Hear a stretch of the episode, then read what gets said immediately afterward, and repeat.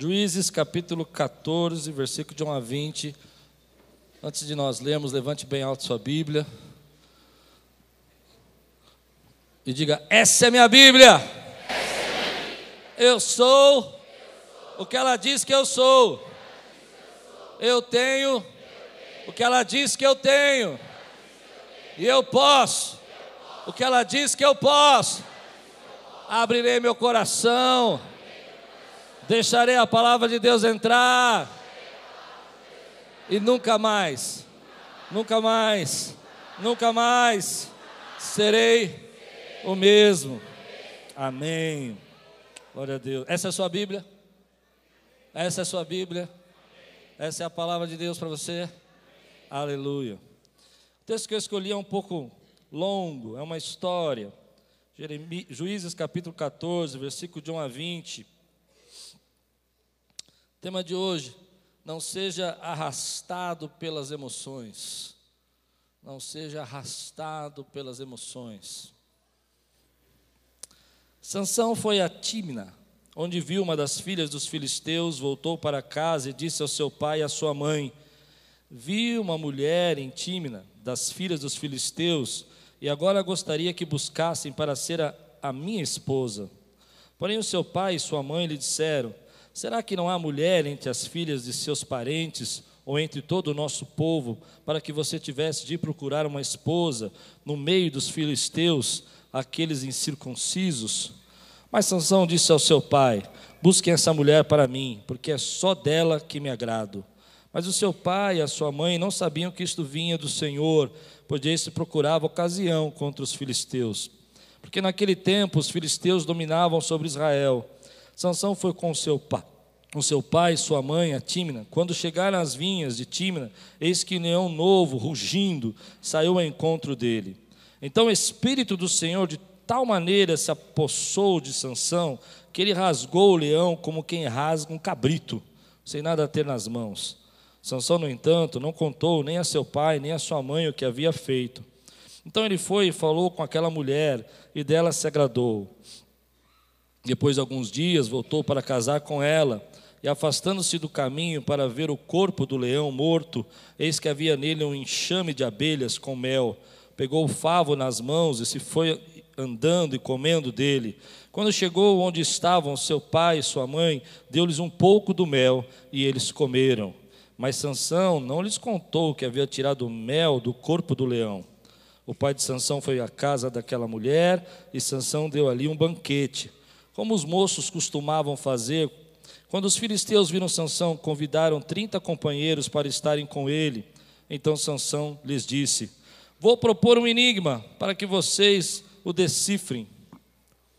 Se nos sete dias das bodas vocês puderem decifrá-lo e me explicar o seu significado, darei a vocês 30 túnicas e 30 mudas de roupa.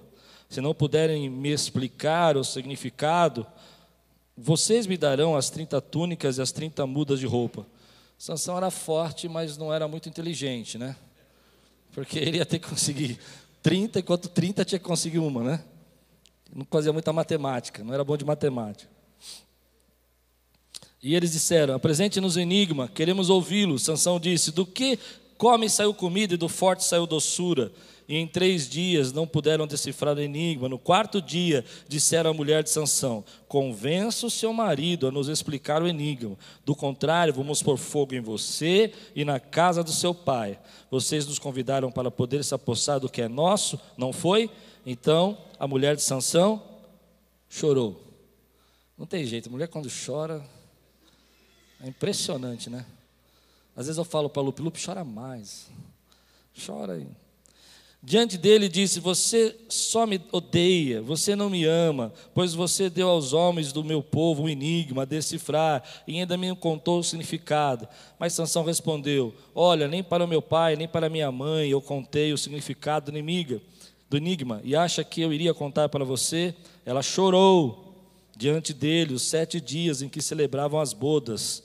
No sétimo dia, Sansão disse a resposta, porque ela não parava de importunar. Então ela declarou, ela declarou inimiga aos homens do seu povo. Assim, no sétimo dia, antes do pôr do sol, os homens daquela cidade disseram a Sansão: Que coisa mais doce do que o mel e mais forte do que o leão? E Sansão respondeu: Se vocês não tivessem lavrado com a minha novilha, nunca teriam descoberto o meu enigma. Então o Espírito do Senhor de tal maneira se apossou de Sansão que ele desceu até Asquelon, matou 30 homens daquela cidade, pegou as roupas dele e as deu aos que decifraram o enigma. Porém Sansão ficou irado e voltou para a casa do seu pai.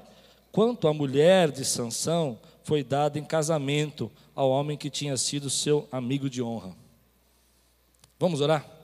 Senhor, fala conosco, traz a tua palavra ao nosso coração, ministra as nossas vidas agora, que nós possamos te ouvir, possamos, Senhor, entender que há uma mensagem para nós aqui nesse texto, em nome de Jesus. Amém. Nós homens gostamos de dizer que somos racionais, que as mulheres são emocionais. Nós gostamos de dizer que nós decidimos as coisas pela razão que nós temos um pensamento e nós vamos fazer. Mas na verdade é que todos nós somos emocionais. Às vezes nós não percebemos, temos atitudes diferentes, e não é ruim você ter emoção, não é ruim você é, tomar, pensar, se sensibilizar, chorar às vezes, e até mesmo é, ter aquela empatia pela vida de outra pessoa e pelos problemas. O problema é quando a gente deixa as nossas emoções controlarem todas as nossas decisões. Esse é o problema. O problema é quando a gente começa a olhar para a nossa vida e começa a ser levado por emoções e sentimentos e uma decisão depois da outra por causa de ira, mágoa, orgulho e todas essas emoções que cercam o nosso coração. É interessante que quando você olha para esse texto, Sansão é um, um homem que um exemplo para nós de quem toma decisões por emoção. Mas não é só ele. Quando você olha para a Bíblia, há vários textos na Bíblia de pessoas que tomaram decisões erradas, levados por ira, por emoção, por inveja, arrastados pelas suas emoções, assassinaram pessoas, arrastado pelas suas emoções, perderam primogenitura, perderam herança. Eu estou pensando em alguns casos aqui, por exemplo, logo no começo da Bíblia, Caim e Abel arrastado, Caim arrastado pela inveja mata o seu irmão.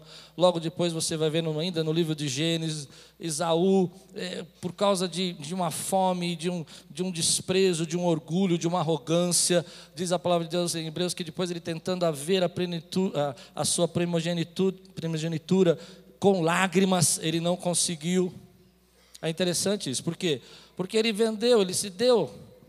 No momento de, de desprezo, ele disse: que me adianta morrer de fome? Quando você olha para Moisés, por exemplo, que é um dos líderes que eu mais admiro na Bíblia, você também? Ele tem momentos de ira, eles têm momentos, e um dos textos que eu gosto de estudar na Bíblia é o texto quando Moisés está cansado, está irritado, e ele bate na pedra quando, Jesus, quando a palavra de Deus diz que ele deveria falar com a pedra para sair água, e ele vai e bate com aquela ira. E depois a Bíblia diz que ele não vai entrar na terra prometida por causa das, ser guiado, ser arrastado. E hoje a gente vê pessoas sendo arrastadas pela emoção. Se você quiser mais exemplos, te dou outros exemplos. Davi. Eu gosto do texto de Davi porque diz que ele estava é, é, no palácio em tempo de guerra, acordou três da tarde, povo estava guerreando e ele estava preguiçoso, e ele olha para a janela sem fazer nada, e ele é arrastado pela emoção de ver aquela moça se banhando, e o amigo falou: oh, esse aí, o que trabalha no palácio, fala: essa aí é a esposa de Urias, Urias é, é Urias, é os 30, que é seu amigo, é, mas manda chamar, manda chamar. Decisões ruins que nós tomamos porque somos levados pela emoção. E no texto que eu, que eu li agora, Sansão é um exemplo disso. Sansão é um exemplo de que ele ele vai tomando as suas decisões, os seus pensamentos, sem, sem raciocinar, sem pensar no efeito das suas decisões. Ele não, ele não fica preocupado. Ele, ele olha para uma moça que é dos filisteus e ele se apaixona. O pai fala para ele: Olha, tem, é melhor pegar uma moça aqui, casar com uma moça da nossa tribo. Ele fala: Não, é só essa que eu quero. Depois ele tinha um voto de Nazireu, ele tinha um compromisso com Deus que ele não poderia tocar em algo morto. Um leão sai, ele diz despedaça o leão, mas ele é forte. E isso é interessante porque não existe uma outra história na Bíblia de um homem tão forte, tão poderoso, tão capacitado por Deus para ser um juiz, para ser libertador do povo, mas ele sendo capacitado por Deus para ser um juiz, para ser um libertador, ele era seduzido por um punhado de mel ele é seduzido, ele mata um leão, mas ele consegue ser seduzido por um pouquinho de mel, e ele faz algo assim, no mínimo nojento. Ele vê uma carcaça do leão que ele matou, já apodrecida, creio eu, e ele pega aquele mel e come, e dá para o pai, e dá para a mãe. Ele é um fanfarrão. Pronto, falei. Eu não ia falar, mas falei. Ele é um fanfarrão. Ele é um fanfarrão porque no dia do casamento dele, está no meio de inimigos. Ele sabe que aquele povo é inimigo e ele propõe um enigma, porque ele é descontrolado, ele é arrastado pela vontade, ele é arrastado por aquilo que ele quer, e ele quer agora, e ele quer nesse momento, ele quer que seja desse jeito, e tem que ser o jeito dele, ele não consegue dominar as emoções dele. No dia de núpcias, ele pega os inimigos e propõe o inimigo, e só ele sabe. E aí vem a esposa, chorando, ameaçada. E ele então conta para ela. E eles descobrem o enigma, e agora ele tem que sair por ali num tempo de núpcias, nas bodas. Abandona a, a esposa no casamento ainda reclama, ele diz: Olha, se vocês não tivessem arado com a minha novilha, mas vamos pensar um pouquinho, Sansão, quem escolheu essa moça? Foi Sansão. Quem decidiu que ia casar com ela? Quem desobedeceu os pais? Ouviu dos pais, mas continuou no pensamento fixo. Sansão. Quem sabia, o único que sabia o enigma? Sansão. E quem contou o enigma? Sansão. E quem propôs o desafio? Sansão. Então ele começa a, a ficar irado e abandona a, a esposa na, nas bodas, e ela é dada para um amigo, um amigo de honra, e no capítulo 15 ele vai buscá-la de novo e descobre que ela já está casada, e a vida dele é um turbilhão, um, um momento de ser arrastado por emoções. E eu quero pregar sobre isso. Meu querido, nós vivemos um tempo onde nós vemos pessoas sendo arrastadas por emoção.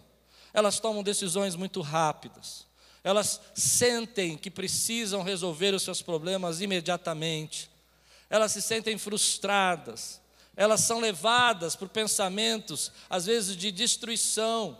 E quando você é arrastado pelas suas emoções, quando você é arrastado por essa ânsia de ser feliz, de querer viver, de sabe essas coisas que nós escutamos muito hoje na mídia, de querer ser resolver o seu problema e você precisa e você e você acaba tomando decisões que verdadeiramente vão destruir a sua vida.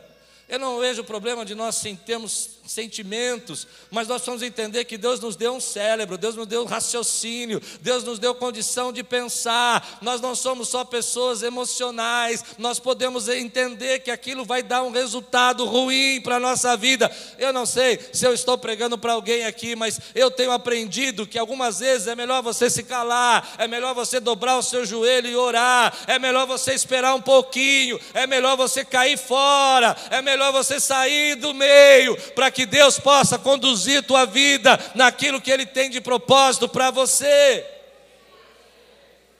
Como isso acontece nos nossos dias, decisões que nós vamos tomando pela emoção, mas eu tenho pensado que às vezes a razão precisa tomar o lugar. Está ruim o seu relacionamento com a tua esposa, e você começa a deixar as emoções, as angústias, as mágoas tomarem conta do seu relacionamento. Pois bem, querido, eu quero lhe dar uma dica: não tome decisões pela emoção, tome pela razão e o que você quer a sua família e a poder em Deus para trazer de volta a sua casa. Nós todos vivemos momentos como esse, consumimos pela emoção, somos arrastados pela emoção há todo um processo, uma mídia, uma cultura fazendo você gastar, entrar em dívidas para que você faça as coisas que eles querem que você faça. Mas você não precisa, você tem uma mente, você tem um raciocínio. Deus te colocou nisso para você saber que você tem outro jeito de resolver os seus problemas.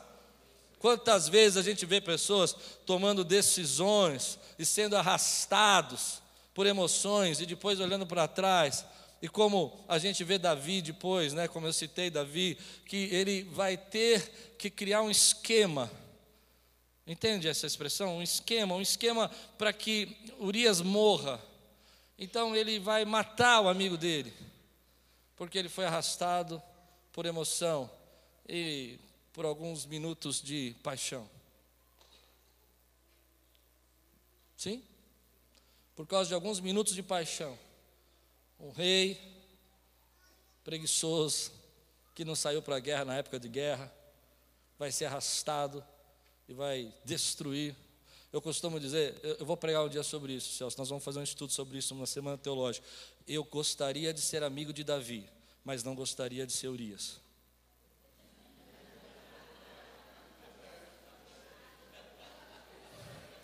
Sim ou não? Quem concorda comigo? Eu gostaria de ser amigo de Davi, Jonatas. Mas dizer que ser amigo de Davi é legal, depende.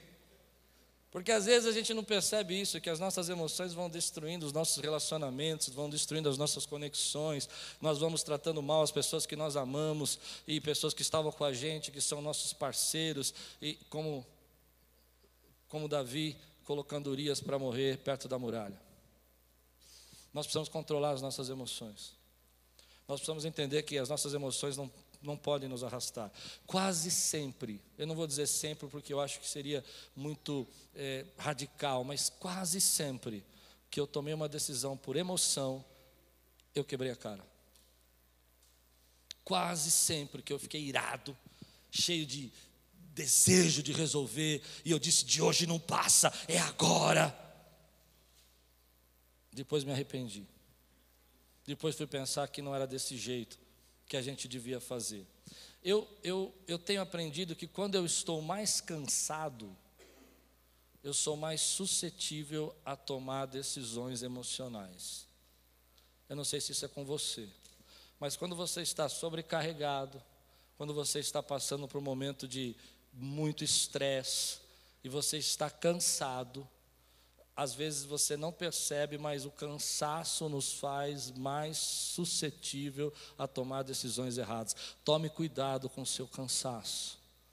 Tome cuidado. Quando você se sente cansado, você precisa analisar. Eu gosto, eu preguei isso na quinta-feira e eu queria repetir isso. Nós temos quatro tanques dentro de nós, quatro tanques de combustível. O primeiro tanque de combustível é o nosso tanque físico é aquele que nos dá motivação de levantar, acordar, falar, dizer, sabe? Energia física. O segundo tanque que nós temos dentro de nós é o tanque emocional. As nossas emoções. Às vezes o teu físico está legal, você dormiu, você descansou, mas emocionalmente você não consegue descansar. E o teu tanque está vazio. O teu tanque está vazio emocionalmente. Terceiro tanque que nós temos. Terceiro tanque. Dá para entender o tanque emocional? Muita gente quer só dormir que vai resolver o problema emocional. Não resolve. O tanque continua vazio, você está estressado. Terceiro tanque que nós temos é o tanque criativo. Ontem eu estava pensando nisso. Eu estava preparando as pregações de hoje, de noite, e eu percebi que meu tanque criativo estava baixo. O que é o tanque criativo? É aquela percepção de trabalho, aquela vontade de fazer as coisas, de realizar, sabe, de chegar no emprego e falar, não, vamos fazer, nós vamos acontecer, de bolar uma ideia, de criar um projeto, de ir atrás de um cliente. Esse é o teu tanque criativo. Tem gente que está com tanque criativo todo vapor, mas o tanque emocional vazio. Ou tem gente que está ao contrário, está com tanque emocional bom, mas não tem força mais para trabalhar, nem para se desenvolver. E o último tanque, que eu acredito que é um dos mais importantes, é o tanque espiritual. É o tanque que você se conecta com Deus, você sente a presença de Deus. Isso te traz outra dimensão, outro entendimento de como você precisa viver e das respostas que você precisa dar. Eu queria que você parasse um pouco para pensar quais desses tanques estão vazios. Qual que é hoje que você está sentindo que está mais vazio? Eu já disse o meu, o meu criativo hoje. Tanque criativo. Até ontem eu falei, não, para um pouquinho, vou parar de estudar esse texto e vou descansar.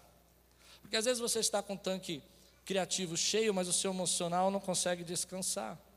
E você começa a tomar as decisões e começa a ser arrastado pelas suas emoções. Cada um desses tanques se enche de uma maneira diferente. Cada um desses tanques você enche de uma forma, e cada um de nós enche de forma diferente. Por exemplo, eu estava pensando sobre isso. Meu tanque físico é muito fácil, só dormir. Durmo 10 horas, tá 10. Semana eu perdi a hora, fiquei tão feliz, fazia um tempão que eu não perdia. Foi benção, você não tem noção, Rogério. Eu acordei assim, ainda com um beijo da minha esposa, falando assim: bom dia, você precisa acordar. Eu, que oração! Nossa, saí. Mas às vezes, para mim, dormir resolve o tanque físico. Mas o tanque emocional não adianta dormir, porque eu durmo e fico fazendo sermão. Tem gente que é assim? Fica ouvindo música no sono. Alguém ouve música no sono? Ou se não fica pensando em um problema que tem que resolver no dia seguinte, se acorda de madrugada. Hoje eu acordei 5 horas da manhã e já veio na minha cabeça a pregação de hoje, a pregação da noite, já comecei a orar. Amém? Então, como eu abasteço o meu tanque emocional? Como é que eu faço isso para que não seja arrastado pela emoção? Primeiro, para mim, no meu caso, silêncio. É quando eu fico em silêncio, sozinho, numa área verde, num parque público, sentado, vendo aquela, aquela paisagem, as minhas emoções vão voltando, eu vou lembrando que Deus é o Criador dos céus e da terra, e que tudo está no cronograma dele, e que Ele é maravilhoso, Ele é poderoso. O seu eu não sei, para alguns é a família, para alguns é até a casa da mãe. Me lembro de uma pessoa que, quando estava com tanque baixo emocional, ele ia até a casa da mãe, pedia para a mãe fazer um café, deitava no sofá, e ficava ali por uns 15, 20 minutos, levantava e falava: assim, Não, já estou bom. Cada um tem um jeito, mas você precisa descobrir o seu, porque se você andar com o tanque vazio, vai chegar uma hora que você vai pifar. Se você ficar com o tanque sempre vazio, vai chegar uma hora que você vai começar a tomar decisões como sanção, sem saber por onde você está indo, o que está acontecendo, e de repente você já está perdendo sua casa, perdendo sua família, perdendo os projetos de Deus na sua vida. O meu tanque criativo já é diferente. Meu tanque criativo, para eu reabastecer, eu preciso ouvir pregações, eu preciso ouvir louvores, eu preciso ver banda tocando. Aí eu fico feliz. Você também assim? Fico feliz. Eu já estou cheio aqui. Quando eu vi aquele. Pronto, já está. Já, já, é nós. Eu já estou cheio. Amém? Qual é o seu? E tem pessoas que precisam encher o seu tanque espiritual. Estão vivendo, buscando, trabalhando, se esforçando, mas estão desconectando com Deus. Você precisa se conectar com Deus. Você precisa olhar para a tua vida e dizer: Olha, eu preciso de um unção. Unção é a presença de Deus na nossa vida. Eu preciso do óleo da presença de Deus na minha vida. Eu preciso passar esse óleo nas minhas feridas passar esse óleo nas minhas emoções. Eu preciso encher meu coração. Tudo isso tem a ver conosco, porque quando a gente não percebe o tanque que está vazio, às vezes nós estamos. Já pensou um carro funcionando com tanque vazio? Uma hora ele para, uma hora ele desiste. Você precisa encher seu tanque. E a Bíblia diz para nós, querido, que quando a gente entende que nós não devemos ser arrastados pela emoção, é o momento que nós estamos buscando sabedoria. Olha o que a palavra de Deus fala em Provérbios. Eu quero ler com você. Provérbios 4, 10 a 12. Talvez hoje você esteja aí tomando decisões, arrastado pela emoção, e Deus quer falar uma palavra só para você: paciência, calma, seja sábio. Isso é só um sinal que o teu tanque está vazio. Deixa encher o seu tanque. Amém, queridos? A Bíblia diz aqui em Provérbios capítulo 4: meu, meu filho, escute e aceite as minhas palavras, e os anos da sua vida se multiplicarão. Eu ensinei a você o caminho da sabedoria. Diga comigo, caminho. eu fiz andar pelas veredas da retidão. Se você andar por elas, os seus passos não se embaraçarão. Se você correr, não tropeçará. Eu fico pensando que a Bíblia está falando para nós sobre a importância da sabedoria. Eu queria convidar você para fazer uma série comigo aqui sobre sabedoria. Nos próximos três semanas nós vamos falar sobre sabedoria. Amém? Vamos estudar o que a Bíblia diz. Hoje eu vou só começar uma ideia. O que eu achei interessante sobre sabedoria é que essa história de você ser arrastado, algumas pela emoção, algumas pessoas entendem que a sabedoria é como se fosse uma chave, como se fosse uma porta. Eu entro por essa porta e vou virar sábio. Eu ouvi essa mensagem e ela foi uma chave na minha vida. Eu entendi que meu tanque está vazio e a partir de agora eu já estou pronto para não ser arrastado pela emoção. Mas a Bíblia nunca chamou a sabedoria, nunca deu como exemplo a sabedoria como porta, nunca deu exemplo a sabedoria como chave. Ela ensinou a sabedoria como um caminho um caminho a ser percorrido, um caminho. Às vezes nós passamos por momentos da nossa vida que nós tomamos decisões erradas, que nós somos arrastados pelas emoções, mas agora Deus vem falar com você para te levar de volta para um caminho, um caminho de sabedoria, um processo, uma forma de você andar na direção daquilo que Deus quer ensinar para você. Ele tem sabedoria para nós. Essa história me chamou a atenção porque hoje nós vivemos no momento que nós queremos as pílulas, nós queremos as portas. O que, que são portas? Ah, eu abro aqui, eu passei para esse ambiente, a partir de agora eu sou sábio. Mas não é assim que a sabedoria funciona. Ah, eu a partir desse momento eu peguei essa chave que é essa palavra, eu entrei nessa chave, eu passei por essa porta e agora eu controlo as minhas emoções. Não, você não controla as suas emoções, porque não é assim que a Bíblia ensina. A Bíblia ensina que para você controlar as suas emoções, para você ser sábio, para você não ser arrastado por elas, você precisa entrar por um caminho, e o caminho é o caminho da sabedoria. Sansão estava no caminho, querido, das emoções. Eu estou te convidando para entrar no caminho da sabedoria de Deus para a tua vida.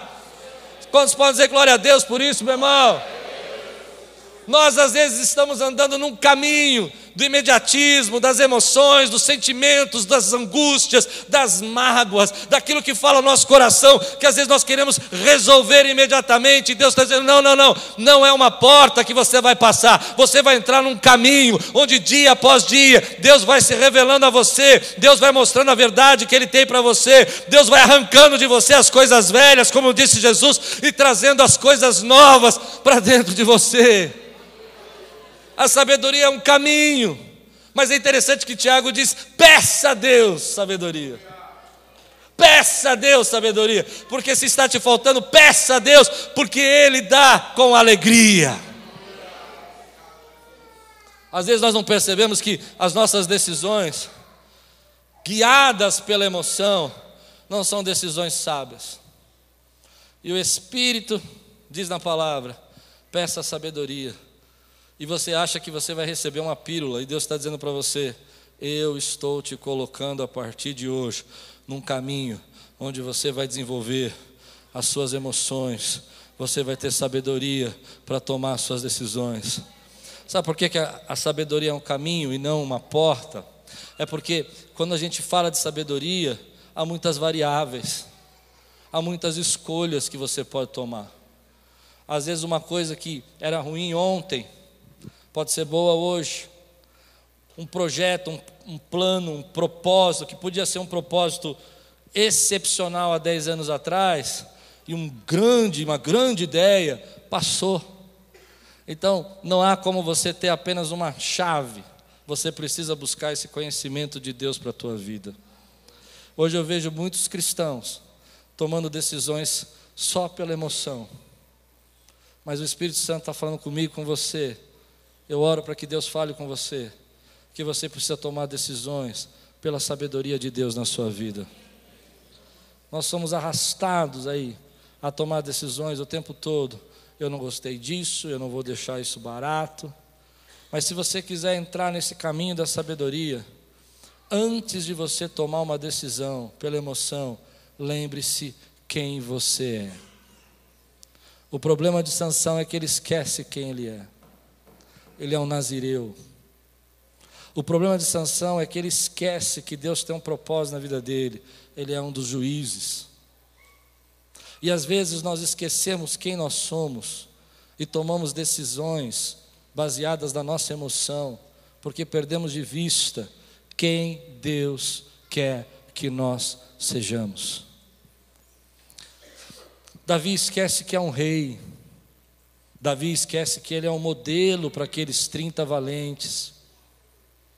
Quando nós esquecemos quem nós somos, é muito mais fácil sermos levados e impelidos a tomar decisões erradas. Mas eu quero que você comece a lembrar agora quem você é. Você é filho de Deus, você é nação santa, você é escolhido, você é sacerdócio real, a sua família é uma família bendita. Você crê nisso, querido? Você precisa lembrar quem você é. Você é uma autoridade nesse mundo, porque a Bíblia diz que Ele nos deu o direito de nos chamarmos filhos. Ah,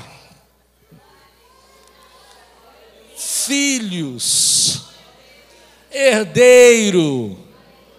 Você está tomando decisões que estão roubando quem você é, o primogênito, como Esaú, ou aquele que vai entrar na terra como Moisés, ou aquele querido que é o rei de Israel, que agora vai. Eu acho interessante quando Natão olha para ele e aquela frase está no meu coração há 15 dias, porque quando Natão, o profeta, olha para Davi conta a história de tudo o que aconteceu. Davi fica enfurecido e ele fala: Quem é essa pessoa? Quem é essa pessoa que nós vamos agora mandar matá-lo? E eu acho tão forte aquilo, porque quando você é sábio, você sabe quem você é. E Natão vai trazer a sabedoria para Davi, dizendo para ele: Tu é esse homem. Consegue entender? Tu é esse homem. É você. É você que está tomando decisões erradas. É isso que Natan vai falar para ele. E eu fico pensando: qual é o momento da minha vida que eu sou esse homem? Eu não sei se você está compreendendo o que eu quero dizer, mas há momentos na nossa vida que nós não estamos enxergando que aquilo que nós dissemos que não queríamos ser, que aquilo que nós dissemos que nós não concordaríamos, que aquilo que nós dissemos que não seria o certo a fazer, nós nos tornamos esse homem. E é naquele momento que Davi cai em si e lembra quem ele é. Eu oro para que Deus mostre a você que você tem muito, muito a perder se tomar decisões e, for arrastado pelas suas emoções. Eu oro para que seus olhos sejam abertos e você lembre quem você é, para a glória de Deus, o chamado que Ele tem, o propósito que Ele tem e o desejo que Ele tem na sua vida.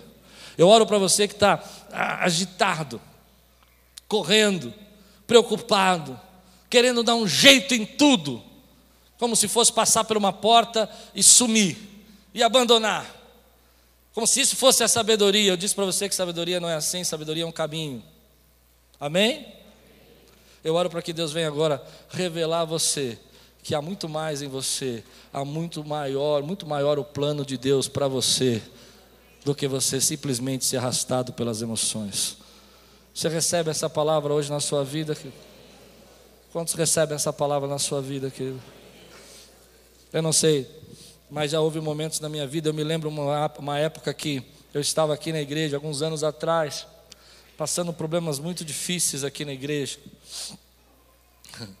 E eu muito bravo. E eu falei assim: chega, eu não preciso disso. Tu já disse isso? Amanhã eu vou embora. Já disse isso? Não aguento mais. O pessoal está pensando que eu sou o quê? Me perdoe aqui o coloquialismo. Está pensando que eu sou trouxa? Você já disse isso? Está pensando o quê? eu vou resolver agora. E eu tenho uma coisa que eu aprendi há muitos anos atrás, com uma chefe que eu tive. Eu sempre fui um garoto muito intempestivo, sabe? E eu tive uma chefe na adolescência que ela falava assim: antes de você tomar uma decisão, vá dormir. e eu aprendi isso. E aí eu fui dormir. Era para dormir. No dia seguinte eu acordei. E quando eu estou com aquele desejo no dia seguinte ainda, eu vou resolver. Mas geralmente no dia seguinte já passou. Não é assim? E aí eu fui dormir, no dia seguinte acordei, eu falei, meu Deus, meu Deus, que bobagem. Que bobagem, por causa de uma palavra, por causa de uma crítica, por causa que alguém me ofendeu.